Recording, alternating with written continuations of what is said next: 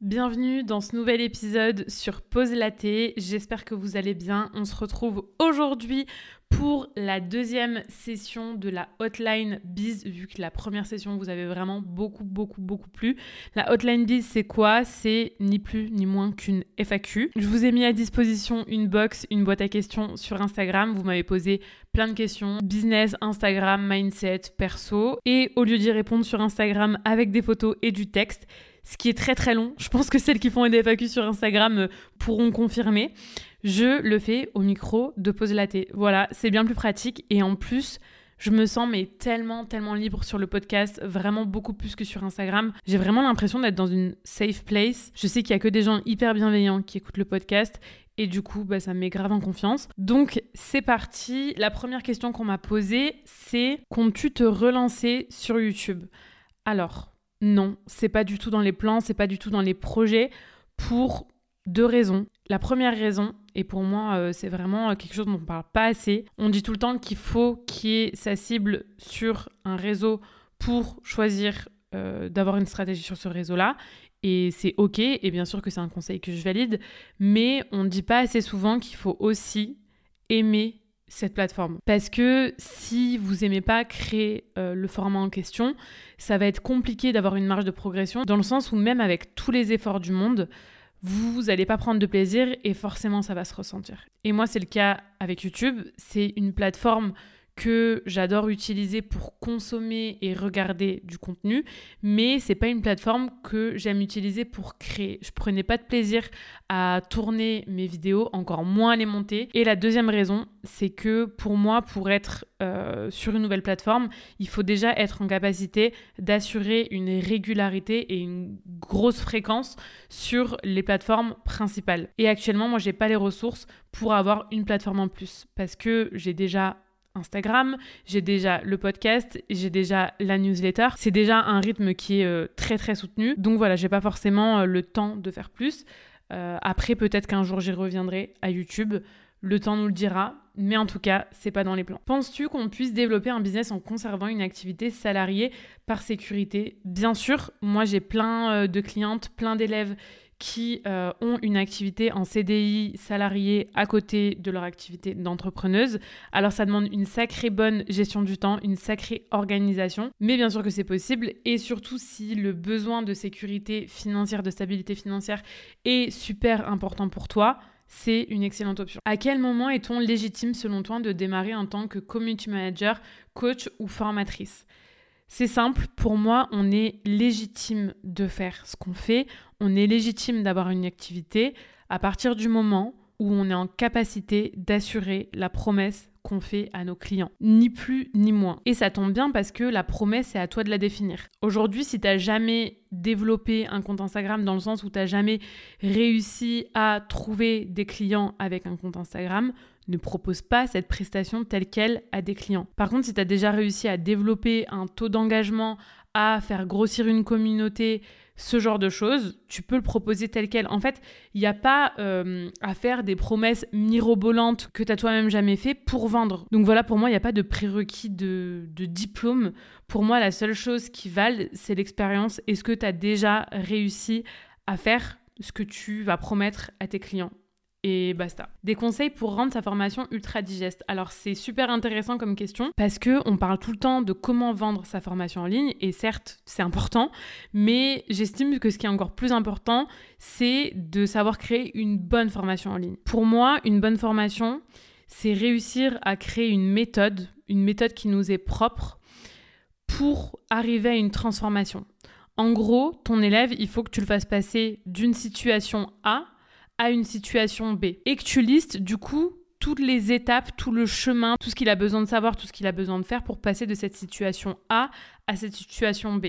Ensuite, tu remets les choses dans l'ordre pour vraiment que ce soit hyper chronologique et du coup qu'il y a un certain fil conducteur. Et ensuite, du coup, toutes ces étapes, il va falloir que euh, elles soient présentées d'une certaine manière. Moi, ce que je fais dans chacune de mes formations, c'est que j'explique euh, chaque concept au niveau théorique, donc qu'est-ce que ça signifie théoriquement. J'explique ensuite pourquoi est-ce que c'est important. Ensuite, j'explique comment le maîtriser et euh, par quoi ça se concrétise, en fait, qu'est-ce qu'il faut faire concrètement. Et la dernière chose, c'est que je mets un max d'exemples parce que bah, les exemples, c'est ce qui permet vraiment d'assimiler en tant qu'élève le mieux les concepts. J'ai fait des longues études et perso, moi, les profs qui m'ont le plus marqué et qui m'ont le plus c'était les profs qui, à chaque fois, utilisaient beaucoup d'exemples, beaucoup d'études de cas, beaucoup de mise en situation. Donc voilà, c'est vraiment un truc euh, qui est super important pour moi à chaque fois de bombarder en, en exemple. Et ensuite, un autre point aussi sur lequel se pencher, c'est euh, quelles sont les choses qui pourraient permettre à mes élèves d'aller encore plus vite, de leur faire gagner du temps, de leur simplifier la tâche.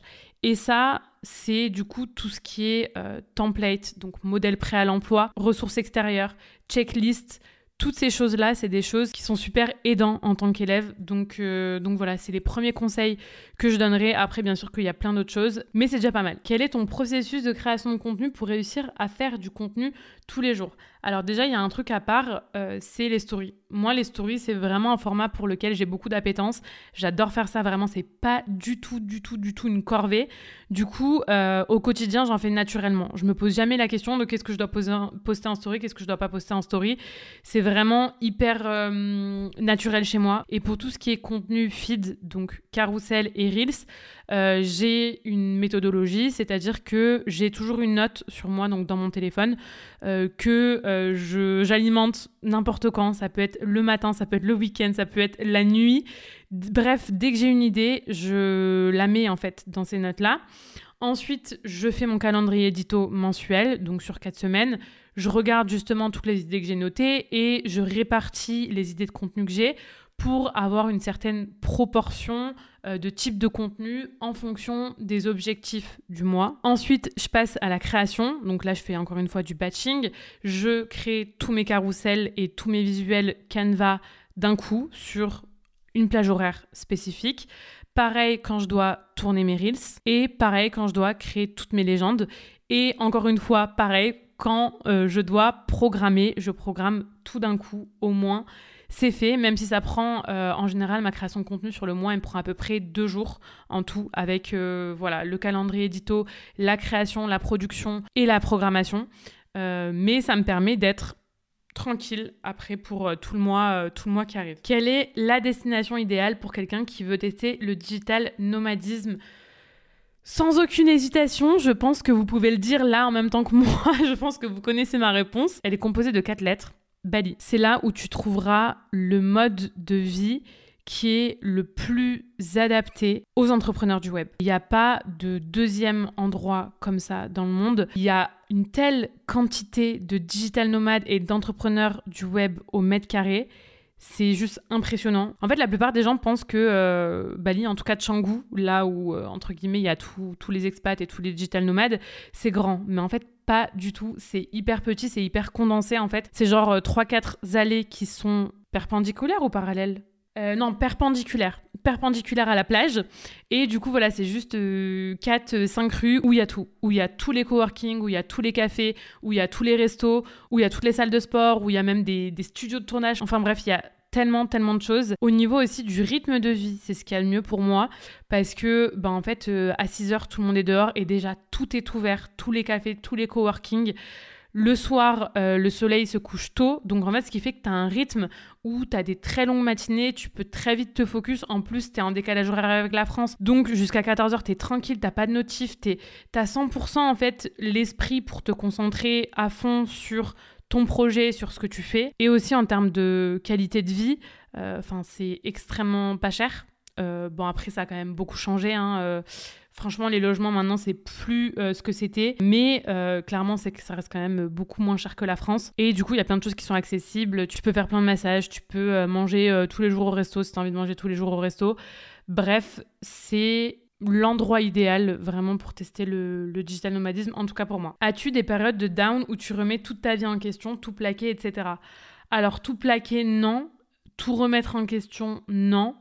Parce que euh, bah, depuis que je suis entrepreneuse, euh, j'adore ma vie. Euh, je sais que je suis faite pour ça. Je me suis jamais dit, ah mais peut-être que je vais arrêter mon activité et retourner dans le salariat. Vraiment, ça m'est jamais venu en tête. Maintenant, bien sûr que j'ai des moments de moins bien, Bien sûr qu'il y a des fois où je ressens le besoin de prendre une pause, bien sûr, mais j'ai jamais remis en question mon choix d'entreprendre. Je suis salariée et je te trouve super courageuse de t'être lancée. C'est marrant, c'est un truc qui revient tout le temps, ça, de la part des salariés, de me dire euh, Ah, je te trouve super courageuse d'entreprendre et tout. Et à chaque fois, je réponds la même chose c'est que moi, c'est eux que je trouve courageux. Vraiment, euh, de voir des gens qui travaillent tous les jours, à la même heure, dans le même bureau, qui ont un temps de transport phénoménal et qui, pour la grande majorité, sont pas rémunérés à la hauteur de ce qu'ils font. Moi, c'est ça que je trouve vraiment très courageux tous les jours de se motiver à faire euh, entre guillemets la même chose. Moi, c'est ça que je trouve courageux. C'est pas forcément de, de faire ce que moi je fais. Mais du coup, voilà, c'est juste une question, je pense, de, de perception. Mais euh, merci parce que bah, c'est quand même, euh, ça part d'une bonne intention et c'est super gentil de me trouver courageuse, même si moi je le vois pas forcément comme ça. Si l'argent n'était pas important, qu'est-ce qui animerait tes journées? C'est une question hyper intéressante. Forcément, si l'argent n'était plus une priorité euh, dans ma vie, si j'étais 100% sereine de ce côté-là, ça changerait quand même un peu mes journées c'est sûr, mais je pense pas non plus complètement. C'est-à-dire que j'en parlais en plus la dernière avec des potes, rien faire de mes journées, c'est-à-dire juste les passer à faire du shopping, à bronzer et à faire du bateau et à faire des soirées. Euh, je pense que je m'ennuierais très vite. Enfin, c'est même pas je pense, c'est même sûr. J'aurais toujours besoin de projets. Donc, je pense que sûrement que j'irai peut-être moins vite dans mes projets. Euh, je prendrai quand même un peu plus de temps off encore. Et surtout, je m'investirai plus dans l'associatif, ça c'est sûr, notamment euh, tout ce qui est euh, protection animale et entrepreneuriat aussi euh, en tant que bénévole. Mais ça changerait pas non plus radicalement du tout tout tout. Ce qui est sûr, c'est que vous me retrouverez jamais à Dubaï en train de faire la mala, voilà, tous les jours de l'année, même si j'étais blindée. Penses-tu faire partie des influenceurs? Vous avez vraiment des questions, mais elles sont trop fortes vos questions. Alors tout dépend ce qu'on met derrière influenceur en fait. Si pour toi un influenceur c'est quelqu'un qui vit des placements de produits, donc vraiment lié au business model. Non, je suis pas influenceuse parce que je vis pas des placements de produits. Maintenant, si pour toi un influenceur c'est euh, bah, quelqu'un qui a de l'influence, forcément à partir du moment où on crée du contenu, on a de l'influence. Donc oui. Qui sont tes inspirations en France? Alors mes inspirations, c'est pas forcément des nanas qui font la même chose que moi, qui ont la même activité que moi, qui sont dans le même domaine que moi. C'est des créatrices de contenu qui ont deux points communs. Le premier, c'est de créer plein de projets. C'est vraiment de se servir de leur influence au-delà des placements de produits pour vraiment créer des choses elle-même de A à Z. Et deuxième point commun, c'est des créatrices de contenu qui sont pas juste là pour parler chiffon. On va euh, appeler un chat un chat. Alors certes, des fois c'est des nanas qui font euh, juste de l'humour, juste du divertissement. Enfin, c'est comme ça qu'elles le présentent. Mais il y a toujours derrière un message. Il y a toujours derrière des engagements, il y a toujours des vrais sujets de fond derrière. Et c'est ça que je trouve intéressant. C'est vraiment des nanas pour moi qui ont des choses à dire, quoi. La première qui me vient en tête, c'est Juju Fit Cat. C'est vraiment une nana que j'adore. Je la trouve hyper naturelle, hyper euh, authentique et hyper engagée aussi. J'adore ce qu'elle fait, vraiment, j'adore son mindset, j'adore sa façon de s'exprimer. C'est vraiment quelqu'un qui a l'air aussi super humble. Et euh, ouais, c'est quelqu'un que j'admire beaucoup, beaucoup. Louise Aubéry aussi, plus connue sous le nom de, sous le pseudo de My Better Self. Bête de nana, hyper engagée, hyper féministe, très intelligente. Je la trouve très intelligente, très éloquente. J'aime énormément la façon qu'elle a de défendre ses opinions. Et son podcast est incroyable. Des vibrations. Alors pour la petite anecdote, moi, des vibrations, euh, je l'ai suivie alors qu'elle avait, je crois, même pas 15 000 abonnés sur Instagram. Vraiment, je l'ai suivie hyper tôt et j'ai accroché de suite à son univers. Pour moi, cette meuf-là, c'est pas juste une créatrice de contenu, c'est une artiste au sens large. Et la création de contenu, c'est juste une couleur parmi sa palette de couleurs. Mais voilà, elle chante aussi, elle compose, elle peint aussi. Et elle a un truc qui me touche euh, énormément. Je ne saurais pas l'expliquer, mais tout ce qu'elle fait, j'adore, j'adore, j'adore. Donc forcément, des vibrations. Ensuite, je dirais Lena Situation. Comment ne pas la citer? Franchement, euh, j'ai rien à dire. Pour moi, cette meuf, c'est une masterclass. C'est une storytelleuse d'exception. Elle le sait sûrement même pas. Enfin, en tout cas, elle le savait même pas au début. Mais c'est clairement du génie, ces vidéos. Anna RVR pour son côté hyper girl boss et hyper franc. J'aime trop son podcast Contre-soirée. Et je dirais Marine LB. Marine LB, bah, euh, clairement, elle, je parlais d'humour, de faire passer des messages euh, sous le ton de l'humour. C'est clairement tout son credo. Et euh, cette meuf est juste hilarante. Je regarde ses vidéos, je me fais pipi dessus. Et je la trouve, mais tellement attachante. Donc voilà, je dirais que c'est mes principales inspirations digitales, en France en tout cas. Que penses-tu des entrepreneurs qui parlent de politique? Aïe aïe aïe, on veut mettre dans la sauce. Alors, euh, peut-être que ça va surprendre, mais moi je suis complètement pour. Je vois pas pourquoi il y aurait un tabou sur la politique. Et là, vous allez me dire, euh, mais pourquoi toi, du coup, t'en parles pas? Eh ben, parce que je suis pas du tout quelqu'un, je sais pas si on peut dire ça comme ça, je suis pas quelqu'un de politisé. En tout cas, actuellement, je fais face à un gros problème, et je pense qu'il y a beaucoup de personnes qui se retrouvent dans ma situation, c'est que je ne me retrouve dans aucun parti politique. Je trouve des bonnes idées un peu euh, dans chaque, enfin, faut pas exagérer, mais dans quelques partis politiques, mais ces bonnes idées à chaque fois sont contrebalancées par des idées avec lesquelles je suis pas du tout d'accord. Ce qui fait que je suis ni de droite ni de gauche. Je suis dans le flou. Je me retrouve dans aucun parti politique. Voilà pourquoi je ne parle pas de politique sur mes réseaux. Maintenant, les entrepreneurs qui le font, bah, je trouve ça cool. Je trouve ça cool d'exprimer ses opinions, peu importe le domaine. Et en fait, la politique, c'est un truc euh, dont on parle tout le temps. On a des influences euh, de nos parents, on a des influences de nos amis, on a des influences de notre cercle euh, professionnel. Donc je vois pas pourquoi on devrait pas recevoir entre guillemets l'influence d'entrepreneurs avec leurs convictions, entre guillemets, politiques. Maintenant, le seul truc qui peut me déranger, c'est les entrepreneurs ou les influenceurs qui disent voter un tel. En fait, je suis OK avec le fait que tu me dises que tu votes pour un tel pour telle et telle raison, mais je suis pas du tout ok avec le fait que tu me dises vote pour telle personne. J'estime qu'on est assez grand pour se faire nos propres opinions, donc voilà, mais sinon j'ai aucun problème avec ça. Ton avis sur la loi influenceur qui vient de passer? Est-ce que tu parles des influvoleurs alors, effectivement, pour celles qui n'ont pas suivi, il y a une loi qui vient de passer à l'unanimité pour encadrer le statut d'influenceur et surtout la responsabilité de l'influenceur. Cette loi, elle dit notamment que chaque influenceur doit euh, dire clairement quand il s'agit d'une collaboration ou d'un partenariat rémunéré, donc doit le mentionner tel quel à sa communauté. Elle interdit aussi certains placements de produits, donc notamment tout ce qui est chirurgie esthétique et produits euh, sur la santé, par exemple comme les pilules, etc.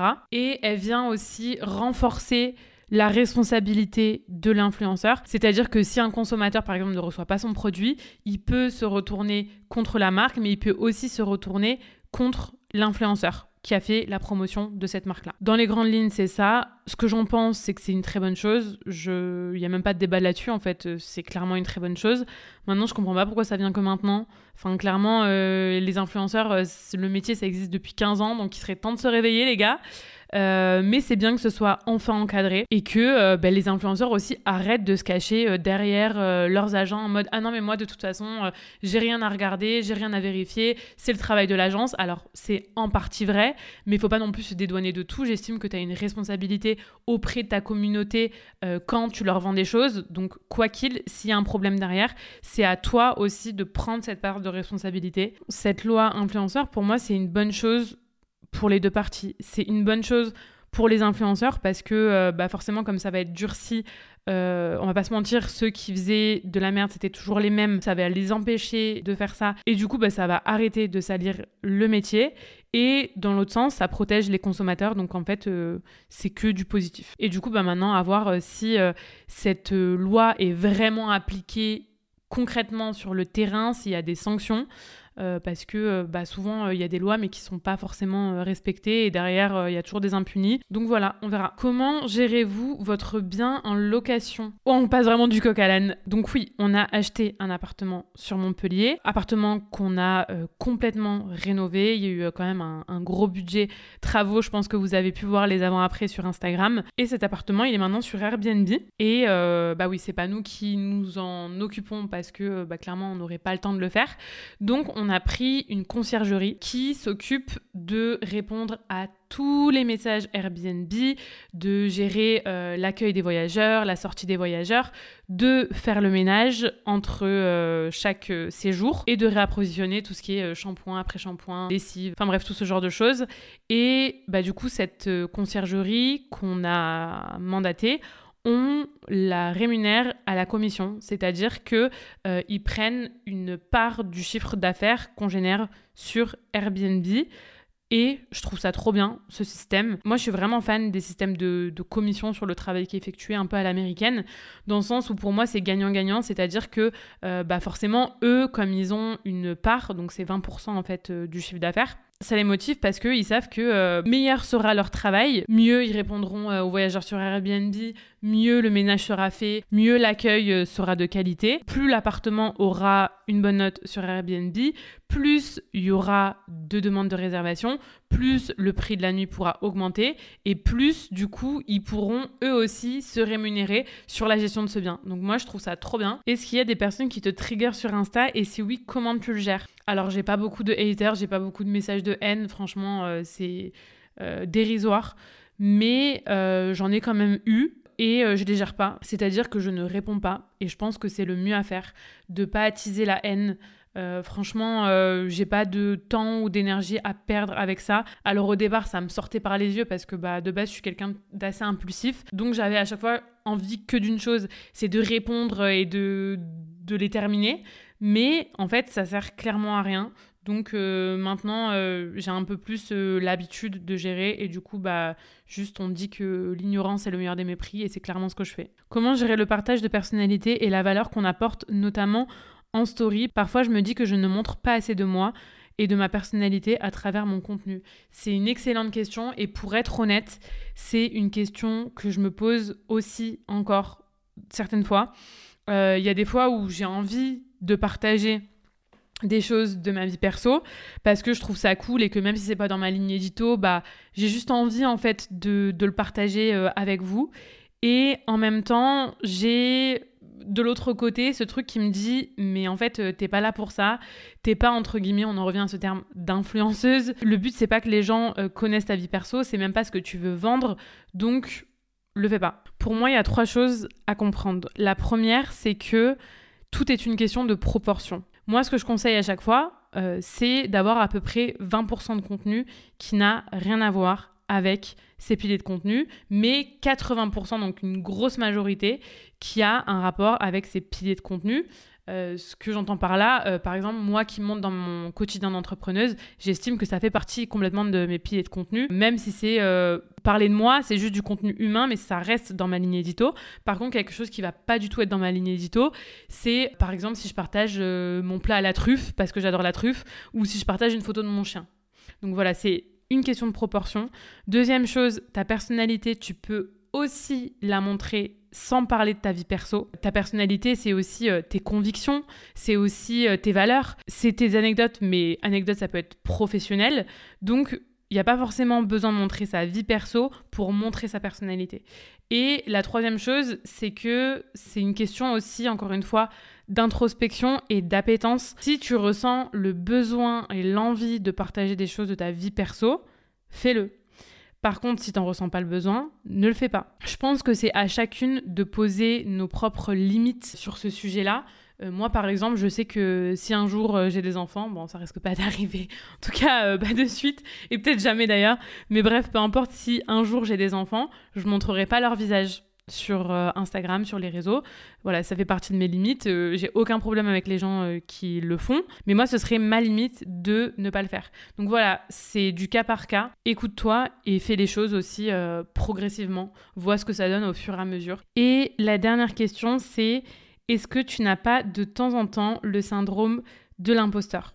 Alors, ce syndrome de l'imposteur, moi, je l'ai ressenti que hyper tard parce que au début, quand je me suis lancée, je me trouvais légitime dans le sens où j'avais un gros diplôme dans mon domaine, où j'avais fait trois ans en tant que salarié dans mon domaine. Donc quand je me suis lancée, j'ai pas eu cette sensation euh, d'être euh, un escroc, un imposteur, tout ce que tu veux. Le moment où j'ai ressenti le syndrome de l'imposteur, c'est quand j'ai atteint les 5000 euros à peu près de chiffre d'affaires par mois. Parce que pour moi, ça correspondait un salaire de cadre en entreprise. Donc de quelqu'un qui a d'énormes responsabilités, de quelqu'un qui a beaucoup de gens à manager, de quelqu'un qui travaille euh, énormément, énormément, énormément. Et du coup, je me suis dit, putain, mais meuf, euh, tu fais euh, peut-être la moitié des heures qu'ils font, tu fais quelque chose qui te passionne, t'as pas beaucoup de contraintes, et pourtant, tu es payé la même chose. Et donc c'est là que j'ai eu l'impression d'être un imposteur. En fait, je comprenais pas pourquoi je gagnais entre guillemets autant d'argent. Mais je pense que du coup, c'est lié à, à mon enfance et à la société parce qu'on nous a toujours inculqué que pour gagner beaucoup d'argent, il fallait travailler dur. Il fallait faire énormément d'heures. Il fallait faire des choses qu'on n'aime pas forcément. Je sais plus qui m'avait dit la dernière fois euh, suite à des stories que de base le terme travail vient du latin ou du grec ou je sais plus quoi, souffrance. Enfin la racine du mot quoi vient de, du mot souffrance. Donc en fait à ce moment-là, je me suis dit mais tu gagnes beaucoup d'argent, enfin ce que moi j'estime être beaucoup d'argent, alors que je suis pas en souffrance et donc j'avais l'impression d'être un imposteur. J'ai beaucoup travaillé justement sur mes croyances vis-à-vis de l'argent. Ça s'est fait progressivement, mais euh, voilà, par rapport au fait aussi que je viens d'une famille assez modeste, j'avais de grosses croyances limitantes par rapport à ça. Mais du coup, en bossant dessus, j'ai compris que euh, bah, c'était totalement erroné que de penser que euh, on devait énormément, énormément travailler et énormément, énormément souffrir pour gagner beaucoup d'argent. Et du coup, bah voilà, ça va beaucoup mieux à ce niveau-là. Je vais arrêter les questions ici. Il y a des questions qu'on m'a posées auxquelles j'ai pas répondu dans cet épisode, mais parce que j'estime que justement la première hotline y avait déjà répondu, donc euh, allez checker si jamais il n'y a pas votre réponse dans cet épisode. J'espère que cet épisode vous aura plu. Vraiment, j'aime trop ce format. Comme d'habitude, n'hésitez pas à partager l'épisode en story Instagram, à dire ce que vous en avez pensé. Et puis, bah, je vous dis à la semaine prochaine pour un nouvel épisode.